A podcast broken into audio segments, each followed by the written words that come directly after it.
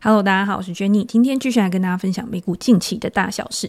那在上个礼拜呢，大家都知道最重要的事件就是联准会的利率决议。在这一次的利率决议，大家都已经猜到会升息三码零点七五个 percent，实际上出来呢，确实也是升三码没错。所以一开始股市呢是没有一个太大的震荡，甚至还有走高的一个情况。可是后来联准会的主席鲍威尔出来讲话了，他出来讲话之后呢，他的一个言论被大家分析了之后，就会觉得好像比较偏鹰派，而不是大家想的，诶，这一次升息三码之后，下一次可能会开始放缓啊，因为现在通膨的数据。都没有再那么高涨了嘛，但是呢，鲍威尔只是暗示说，十二月开始有可能不会再升息那么多了，但是升息还没有到达终点，现在大家要去想说会开始停止升息。或者是开始有降息的动作，完全都是太早，它完全都是一个无稽之谈，就对了。所以这样的一个情况呢，就导致市场会觉得说，我还是在一个升息循环啊，我现在还是在一个升息去抑制消费、抑制投资、抑制所有的经济活动的一个需求的一个情况之下。那后来呢，那一天的股市是收在一个最低点。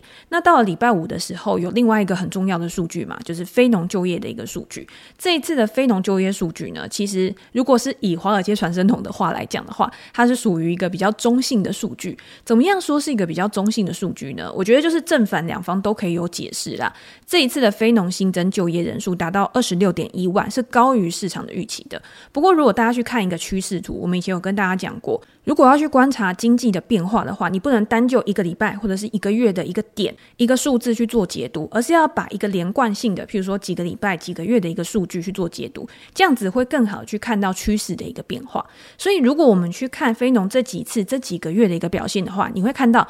每一次的新增人数呢，其实都有放缓的一个迹象。那失业率呢，大家也可以看到，从上一个月惊人的三点五个 percent 就是太低了，然后上升到三点七个 percent。但是如果大家再去看劳动参与率的话，你也会看到劳动参与率下滑了。也就是想要去加入到这个劳动力市场、想要去工作的人，其实是变少了。那这样子的一个情况呢，是不是就是因为升息？是不是就是因为经济比较不好的一个情况之下，去抑制了劳动力市场的一个表现，让它没有像之前那么的一个强劲？在后续几个月呢，是不是也会因为升息的关系，然后开始慢慢的去显现？因为我们知道嘛，你升息去抑制投资啊、抑制消费啊，厂商开始缩减支出，这个都是有递延效果的。它不可能一升息它马上就做，它中间可能会延缓。两三个月，那这些效应呢，是要慢慢的才会看出来。所以呢，我们从这个数据，其实我们可以看得出来，就是。就业市场虽然说现在看起来还是蛮稳定的，但是确实是有在放缓的一个迹象。那我们再去细部看，因为非农就业里面它有很多不同的部门嘛，从各个部门的人力需求呢，我们就可以判断哪一些行业它现在的人力需求还是很大的，哪一些行业呢，它的人力需求不需要那么大。因为我们最近也看到很多的公司，他们都开始裁员啊，那为什么一直裁员，可是就业人数都一直下不来？整体来说，增幅较大的，包括像制造业、休闲娱乐，这个是我们已经讲过很多次的，教育、医疗呢，都是。十月里面增幅比较大的几个类别，反过来说呢，最近都在公布说要裁员的一些公司，包括像轿车的服务 Lift，或者是支付公司 Stripe，或者是零售巨头 Amazon，他也说要冻结招聘嘛。那这些人到底跑去哪边了？事实上呢，在这个非农就业报告里面，他是没有把科技产业作为单一一个单独的类别去列出来说，哦。这科技产业它的表现是怎么样？这些科技产业的员工呢，他是分散在像专业服务啊，或者是商业服务这里面，信息啊、金融啊这些不同的类别，它把它打散了，然后去做计算的。所以，我们很难从非农就业里面去说科技产业它到底裁员的幅度，或者是它。就业流失的一个水准到底有多大？但是我们也可以反过来想，就是你往前推的话，过去这一阵子，过去这一两年，哪一些公司一直因为需求的上升，他去招聘员工的？在他那么积极的招聘员工之后，然后需求放缓，他又开始去裁减员工，一定是那些征招过度的人嘛？所以这些科技公司呢，有可能是新创，他那个时候钱非常多，然后钱非常充足，想要去征聘人，可是到现在，因为他没有赚钱，因为他现金流可能开始非常的紧俏，他开始需要去。去撙节的时候，这一群人就是受害最深的。到了现在呢，反而是一些实体经济产业，它本来就是劳力密集型的，它的人力需求就会变得很大。所以有一些人他可能被解雇了之后，因为其他的公司它还是有很高的人力需求嘛，所以他又可以很快的去找到新的工作，才让我们整体看起来这个就业人数它没有去显著的一个下滑。好，那既然就业市场看起来还算蛮稳健的，可是去引导通膨的啊，给通膨压力的是薪资的一个成长。因为你今天就业市场非常紧俏，就是人力需求非常大的时候，这种东西它就会去推升薪资的一个价格嘛。因为你要用更多的钱才可以去请到好的人才。那当你因为支付了更高的薪水去请人的时候，你可能也要把这些成本去转嫁到消费者。那消费者他的物价呢就开始去上扬了。所以这个也是联准会他过去一直非常关注的一个东西，在。薪资增幅的部分呢、啊，我们可以看到上个礼拜五公布的时候呢，每小时的薪资增幅在三月触顶之后，它一样是呈现放缓的一个趋势。十月每小时的薪资年成长率从上个月的五个 percent 下滑到四点七个 percent 左右，月增率呢虽然是零点四个 percent 高于九月零点三个 percent，但是呢，我觉得这个对通膨来说也不会是太大的一个压力。所以这个也是我觉得礼拜五市场后来，我觉得它的反应没有那么大的一个原因。我觉得市场在那一天是相对比较平静的。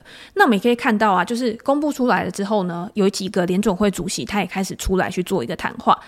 例如说，波士顿联储的柯林斯他在接受访问的时候，他就有说他支持继续升息，但是呢，这个速度是可以去放慢的，避免过度的紧缩去带来风险。那 Richmond 联储主席 Thomas Birkin，他在上个礼拜五接受访问的时候，他也有说，他对放缓升息步调啊，保持着开放的态度。他认为明年有可能这个峰值利率呢，还是会升到五个 percent，有一个更高的一个基准值。但是现在要决定说明年到底会发生什么事情，他觉得还是为时过早。所以我觉得这些都是比较偏向、比较和缓、比较鸽派的一个发言嘛。大家要知道，今年联准会它已经四度升息三嘛，从年初那么低的一个利率哦，到现在利率的区间已经到三点七五到四个 percent 了。这样的利率水准其实是有办法去压抑经济活动的。我们如果去看消费，我们如果去看房市好了，房市三十年的固定利率，我们上次有说嘛，已经达到七个 percent 以上了。在这样子的一个情况之下，你今天要去买房子，你今天要去消费，你今天要去投资。是不是一定会去考虑到融资成本的增加，为你未来带来一个负担？那如果不是特别紧急的东西，好了，那我可以等一等啊，我可以等到之后，我可能现金比较多，我可能所得升高的时候，我再去做这些消费。而当需求没有那么强劲的时候，自然而然它的价格也会开始去滑落。这个也符合鲍威尔他在前几天的时候他有讲嘛，他有说十二月的时候就是我们刚刚讲的放缓加息，但是现在你要说开始暂停升息，其实是不可能的。所以我们可以知道，现在还是在一个利率上升的一个循环之上，但是要再有一个优于大家预期、高于大家预期的一个速度去做升息的一个举措，我觉得是比较难的。也因为这样子，我觉得这样的预期会反映在市场的一个价格上面，除非有什么意外的状况，不然我觉得现在到这个地方为止啊。我觉得市场上面因为升息，然后去杀估值的这个情况，可能也已经到了一个段落。那接下来如果有任何意外的状况，甚至是我们要面临到经济衰退的这种危机啊、疑虑的时候，那有可能又是另外一个趋势的开始。我们之前也讲过嘛，就是在上上集的时候，我们有说市场上面绝对不缺话题。今天你升息的这个话题被炒完了以后，下一个阶段呢，关注的焦点一定就是放在经济衰退或者是经济已经止稳回升的一个情况之上，哪一边占的优势比较高，那行情自然就会往那边去走。那大家也会觉得，诶，那你到底是怎么看呢？就是 Jenny 到底是怎么样去做现在的一个盘势的一个操作？其实我自己在专栏，不管是直播，因为上个礼拜我们有直播嘛，那个时候我就已经有讲说我对大盘的一个看法了。那我那个时候在直播的时候，我就有说，上个礼拜如果有拉回的话，其实我本身还是偏多看待的。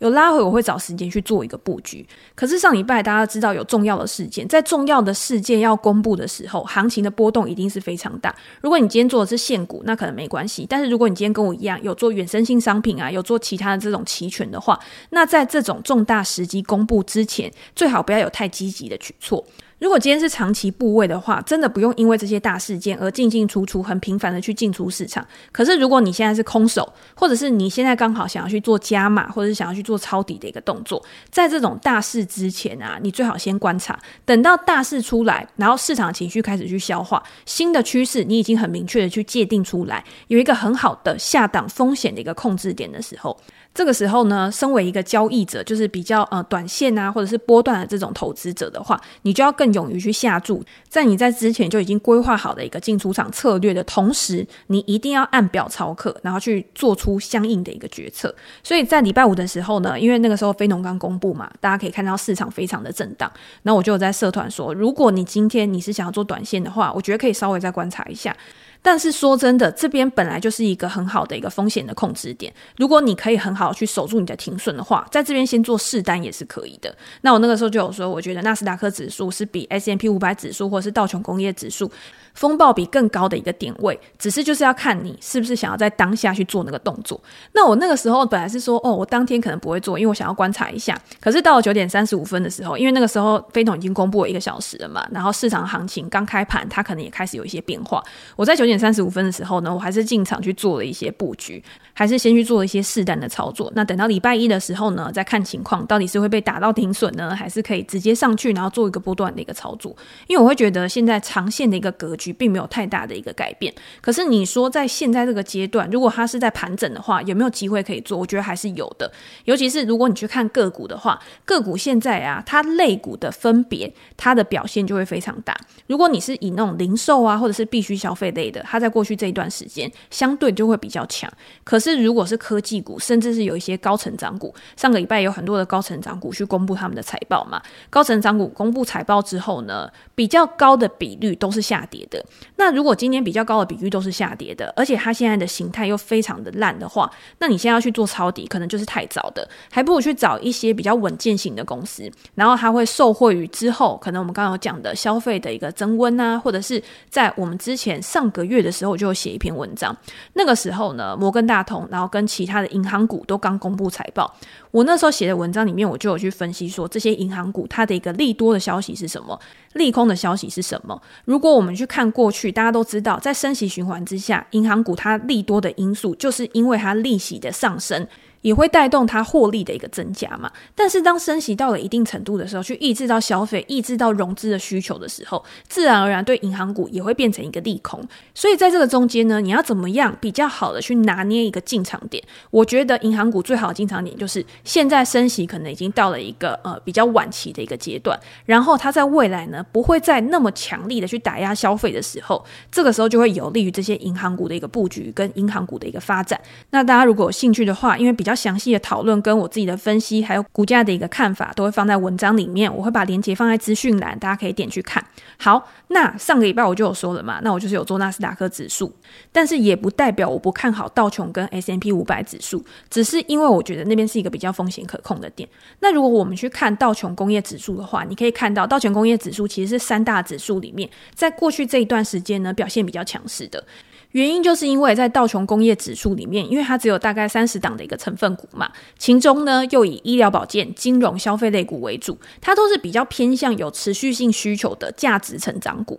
所以大家去看它前几大持股，譬如说像联合健康保险，它最近也是有创新高。然后第二大持股呢是高盛嘛，高盛在最近呢也创下了一个波段新高了。这些呢都是去驱动道琼工业指数上涨的一个原因。可是呢，道琼工业指数为什么我在上个礼拜呢？我虽然看好，但是我没有去操作它的原因，就是因为它已经达到了一个年限支撑了。如果大家有在看技术线图啊，或者是你今天有在看均线这个参考指标的话，再看过去几次，每一次的反弹，因为现在就是一个空头格局嘛。可是它每一次的反弹呢，达到年限的一个压力之后，都会变成震荡之后再重新再往下。所以这一次呢，它现在又已经到了年限的位置了。这边要去猜它到底可不可以去突破，我自己是会觉得胜率是比较小的，所以我宁愿再观察一下，看一下未来发展的一个状况。又或者是如果今天 S M P 五百指数跟纳斯达克指数它向上，然后把整个指数三大指数都一起带起来的话，这样子也会有更高的一个胜率可以去操作。那 S M P 五百指数其实跟纳斯达克指数算是亦步亦趋，因为它里面前面的成分股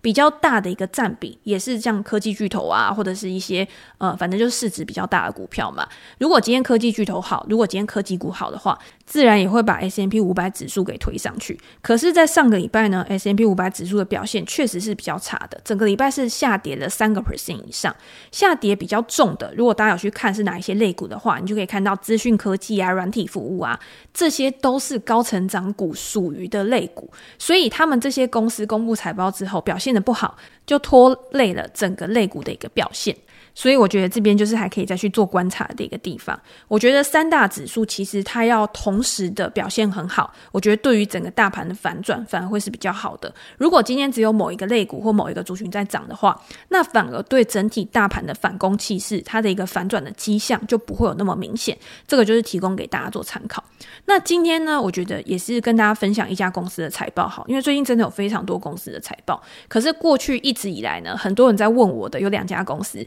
第一家就是 Square，就是现在的 Block，它的股票代号是 SQ 嘛。第二家呢就是 PayPal，然后它的股票代号是 PYPL。那我在我的专栏里面呢，这两家公司的财报我都有写。那大家也可以看到，在上个礼拜公布财报之后呢，Block 跟 PayPal 他们两家公司的股价表现是还蛮不一致的。那我看完这两家公司的财报之后呢，其实我自己的想法，我是觉得说他们两家的财报。我觉得还蛮像的，我不是说哦，他们的营运内容很像啊，或什么之类的，我是觉得他们两个现在目前遇到的情况很像。像 Block 大家就知道嘛，它是以金融科技为主，然后它主要的有 Cash App，就是在疫情之后呢，因为非常多人使用，活跃用户大幅的上升，为它带来不错的收益。加上它又有做比特币的一个交易，那比特币的交易虽然说可以帮它营收灌水非常多，可是对于它的实际获利是没有太大的一个影响的。那另外一个就是它的卖家生态系统，这个卖家生态系统呢，就包括像 POS 机啊或什么之类的，它把这个所有商家可能会需要用到的功能，甚至是它雇员。的一个薪资管理、啊、消费这些，全部都整合到一个系统里面。那如果今天你想要用钱，或者是你想要发薪水，或者是你想要做贷款啊、借钱啊之类的，在未来呢，它也会衍生很多的金融服务。它把这个 Cash App 跟它之后这个卖家生态系统再做一个更好的结合之后，那或许对于 Block 一个长期的表现就会有非常大的一个加分。那这一次呢，当然也是因为它的活跃用户啊，或者是它的一个商家系统，它在里面呢有分呃大型的一个。商家、中型的商家、小型的商家，如果你今天是一个提供服务的，你当然希望大型的商家越多可以加入到你的这个平台上面，对你未来的营收成长一定是越好的。所以在这些指标上面呢，其实对于 Block 来说都是还蛮正面的一个讯号，也就导致说它在公布财报之后呢，它的股价表现其实算是还蛮漂亮的。最后收盘的时候呢，是上涨了十一个 percent。好，那我们就来看大家比较不看好的 PayPal 这家公司。如果你去看它的财报，你会觉得说，诶，财报真的有这么烂吗？就是可以让它在盘后的时候也是跌了，我记得好像八九个 percent 吧。可是到上礼拜五后来收盘的时候呢，其实它是下跌不到两个 percent，就表示说现在这个时间点呢，可能还是有人是看好 PayPal 这家公司的。那如果以我自己看完财报的一个观点，我看 PayPal 这家公司呢，我会觉得说，我觉得它没有再继续烂下去了。大家知道吗？股价有的时候啊，一家公司它可能很烂、很烂、很烂，它一直持续的烂，那一直持续的烂呢，就会导致股价一直不断的破底嘛。可是当开始有转缓的余地，譬如说他开始止稳，就烂到一个程度的时候，他开始止稳，他开始去思考说，我今天要怎么样去重新的去扩展我的市占率，我要怎么样重新的去增加我的营收来源，甚至是我靠节省成本好了，我靠节省成本呢去提高我的获利能力，这个也是一种好转的迹象。那只要相对于过去一段时间公司有好转，它就会去显现在它的股价上面，有可能就会因为这样子变成一个转机股。这个转机不是说哦，我一定要有多爆发式的成长。只要你以相对的概念，它比以前好，比上一季好，比前一年好，其实就足够可以去支撑股价。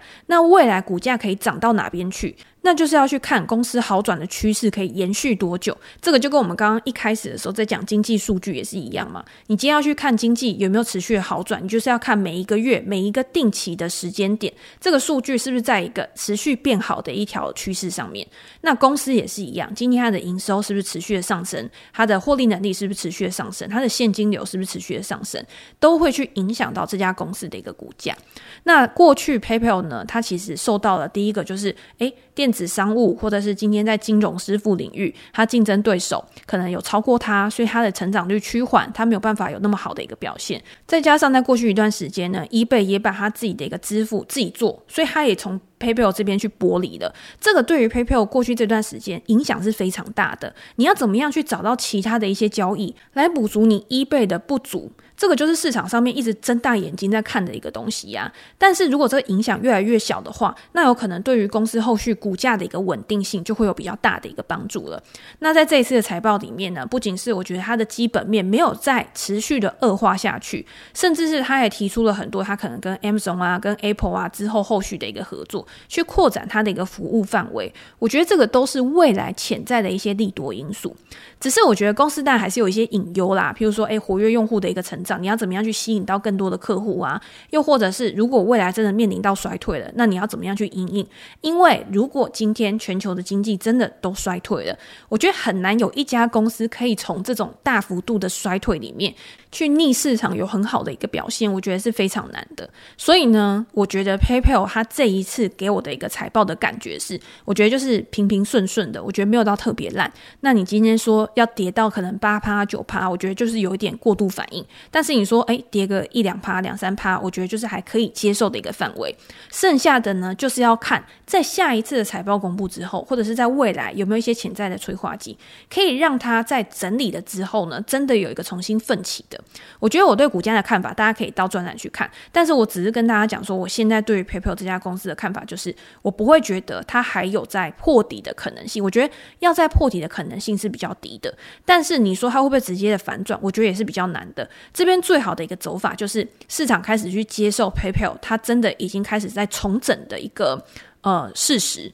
而且也认为它未来真的是有机会可以重新的奋起的。那当如果大家都有这样的预期的时候，比如说之前也有一些呃避险基金啊，它可能有去入主 PayPal 嘛，去引导公司未来的一个发展。那如果是这样的一个情况的话，对于 PayPal 的股价来说，我觉得就是会有一些潜在的机会，大家就可以去观察，然后在适当的时机点，然后去做一个布局。我要提醒大家，就是我跟大家讲 PayPal，或者是我觉得说，诶，我没有非常看坏，但是不代表就是跟大家讲说，你现在就可以去买，然后你现在去买就可以赚大钱，只是提供给大家一个从基本面跟技术面的一个看法，然后让大家可以有对这家公司更全面的一个了解的嘛。那另外呢，包括像消费类股，比如说像星巴克啊、麦当劳啊，最近也都是算还，我觉得表现还不错的公司。那他们的财报整理呢，我都会放在我的专栏，然后给大家。因为最近的财报真的非常多，但是我觉得今天大家在看财报的时候，你今天那么多的财报，你要先选哪一家来看，这个也是可以去提高你研究效率的一个方法。我自己就会先看哪一些公司在最近它的表现是比较好的，也代表说在最近这种大盘总体经济非常不确定性的一个情况之下，它。它可以比较抗跌，那你先去研究他们的财报，或许在未来经济真的有好转的迹象，大盘开始反转的时候，这些公司的表现，我认为会是更好的。那我们先对他们有了解，我们在之后要出手的时候呢，反应一定也可以更快。那剩下的那些就是还没跌完的公司，或者是他这次财报出来还是非常烂的公司，就算你今天晚一点去研究他们，他对你的一个策略也不会造成太大的影响的时候，那这些呢就在优先顺序里面，可能就会被我是摆在比较后面的一个位置。这个也是我自己的经验，然后提供给大家做一个参考。好，那最后呢，我们来回答 Parkes 的听众读者的一个问题。这边有一位 Triple W，然后 Big Bear，他说错过 Apple 涨七趴的听众，Jenny 仙女好，我原本预计十月二十七号也要加码 Apple，但是由于 Apple 的财报还没公布，又看到 Microsoft 跟 Amazon 的财报公布之后大跌，实在不敢贸然加码。不晓得我这样的做法有没有问题？仙女十月二十七号有加码 Apple 吗？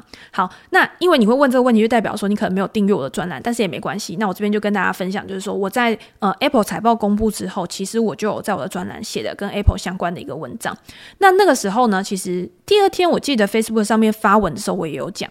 我觉得以股价的估值来看，现在 Apple 的本益比大概就是二十四倍左右嘛，Forward PE 大概就是在二十四倍，跟过去五年的平均值，因为通常我会把这些稳健成长股跟过去它的一个记录、它的表现稍微的对比一下，看它现在到底是过于高估还是过于低估，所以你就会发现 Apple 跟它过去这一段时间，可能过去几年的一个平均值，它的估值是差不多的。那在市场预估说未来的三到五年，Apple 大概还是可以维持十到十三个 percent 的一个成长的情况之下。我觉得 Apple 虽然没有到很便宜，但是如果它有其他的催化剂，譬如说你有新的产品出来，你新的服务出来的时候，它会更有利于去提升它股价的一个估值，让现在的股价在未来看起来是更合理，或者是甚至是被低估的。但是你说这些催化剂，它有没有可能在你现在就可以预期得到？譬如说，你可以知道 Apple Car 它什么时候出来吗？或者是 Apple 它可能是不是会有一些非常的让你意外的一些产品出来，然后让市场非常惊艳的，这些都是我们的推测而已。但是你没有办法实际的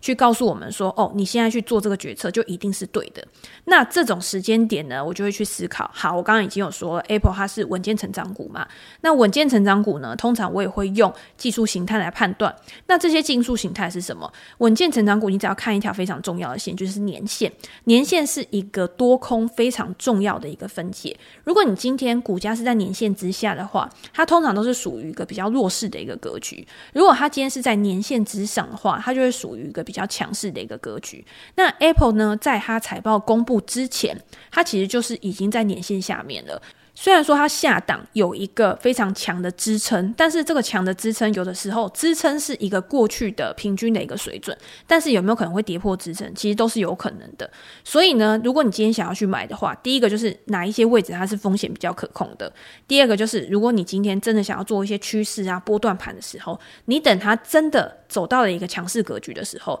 你再来做追加，其实也是比较好。可是呢，Apple 这家公司大家都知道，我就是长期的 Apple 的拥护者嘛，所以我那个。时候非常重要的一点就是，我自己不会在 Apple 跳空上涨的时候买。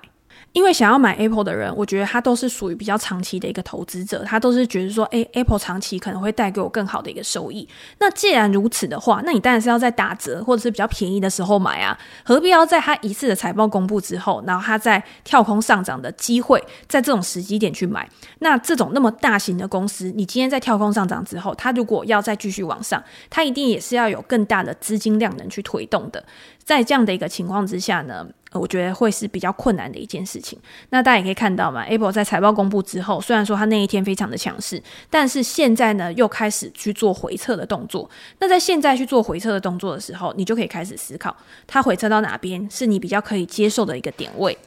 你有多少资金可以去做分批布局？我觉得在这个时间点去做规划，其实才是比较适合的。所以回到刚刚的问题，就是不敢贸然加码，不知道这个做法有没有问题。其实我本来就不喜欢在财报前去猜说，哦，财报会好还是坏，因为我一直有讲，我觉得美股是一个非常效率的市场。也就是说，在财报之前，它其实就是五五分。今天财报优于预期或低于预期，甚至是管理层对于未来一个前景去主导股价的变化，其实就是一半一半的一个几率。所以我自己会喜欢在财报公布。之后才去决定说，我到底要不要去布局这一档股票。那十月二十七号有没有去加买 Apple？那当然就是没有，因为大家刚听我讲了那么多，你就知道我不喜欢在涨的时候买股票，买这类型的股票，而是比较喜欢在拉回的时候才去买这种需要去长期投资或者是更长一个波段布局的股票。那另外一个问题呢，是订阅读者的一个问题。那这个我觉得也可以在 Pocket 跟大家分享一下，因为最近呢，其实金周刊它有出了一本 Kenfich 的书，然后这本书呢是肯恩费雪教你破除五十个投资迷思。其实我觉得费雪的书都很适合大家拿来看。之前我们就已经有介绍过一本了嘛，就是大家可以回去看那个说书，有点忘记名字了。反正那一本书里面就是问你，告诉你说，长期投资之下你可能会面临到的一些问题啊、误区啊，他用统计数据来。告诉你说，到底你今天做的决策是不是很适合去做长期投资的一个布局，然后那样的一个思维？那这一本五十个投资迷思呢，里面就会有很多一般人。不管你是新手老手，都会去问到的一个问题。那这位读者就问到说：“他说，从肯恩费雪破除五十个投资迷思截取出来，他说，以长期投资来看，不设停损点是不是一个比较好的一个策略？除非公司的基本面变差。那他的心中也一直有一个疑问：如果是以长期投资来看，需不需要预设停利点？停利是为了平衡资产配置，或者只是单纯的为了入袋为安？”那这个读者呢，其实他就是已经把问题先界定好了嘛，因为以前有些人来问，他就会问说，